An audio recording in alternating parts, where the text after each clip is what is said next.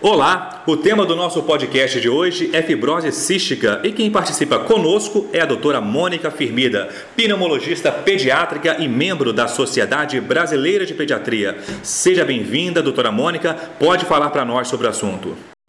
Olá, o objetivo desse podcast é apontar algumas manifestações que podem fazer com que crianças com fibrose cística sejam levadas à emergência e como esses problemas podem ser é, abordados inicialmente pelo pediatra geral. Não é raro a criança portadora de fibrose cística assustar a pessoa que está de plantão, principalmente se não vivenciou ainda paciente com essa doença, que é uma doença rara, e imediatamente referir essa criança para um centro de referência.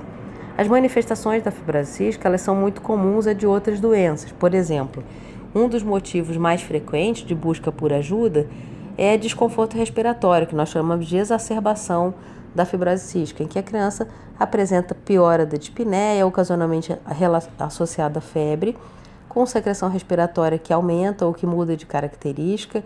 Um bebê muito pequeno pode ser bem parecido com uma bronquiolite viral aguda. E essa abordagem inicial ela é semelhante à de outras doenças, é, com ênfase principalmente é, na desobstrução de via aérea e no suporte de oxigênio. Essas crianças costumam ser colonizadas por determinadas bactérias, e quando essa informação é conhecida, a gente deve iniciar uma antibiótico terapia voltada para esses agentes.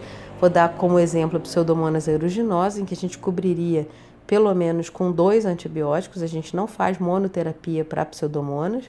Então, por exemplo, ceftazidime com amicacina. É, e outra questão é que a dose desses antibióticos muitas vezes é diferente da de outros pacientes, uma vez que a farmacocinética da droga no paciente fibrocístico tem suas particularidades. Outro motivo comum é, de busca pela emergência é desidratação.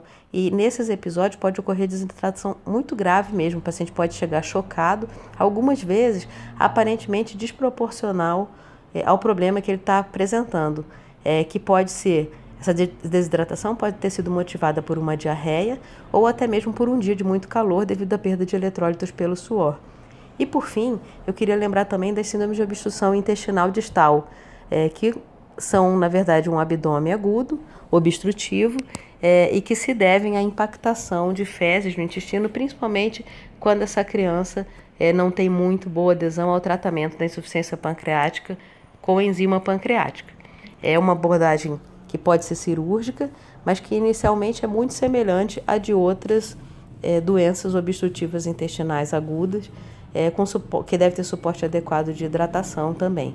Então são apenas lembranças que eu espero que ajude o pediatra no dia a dia é, e que depois, assim, a maioria das outras questões, o contato com o centro de referência pode ajudar. É muito comum que tenha dúvidas, mas isso não é o problema.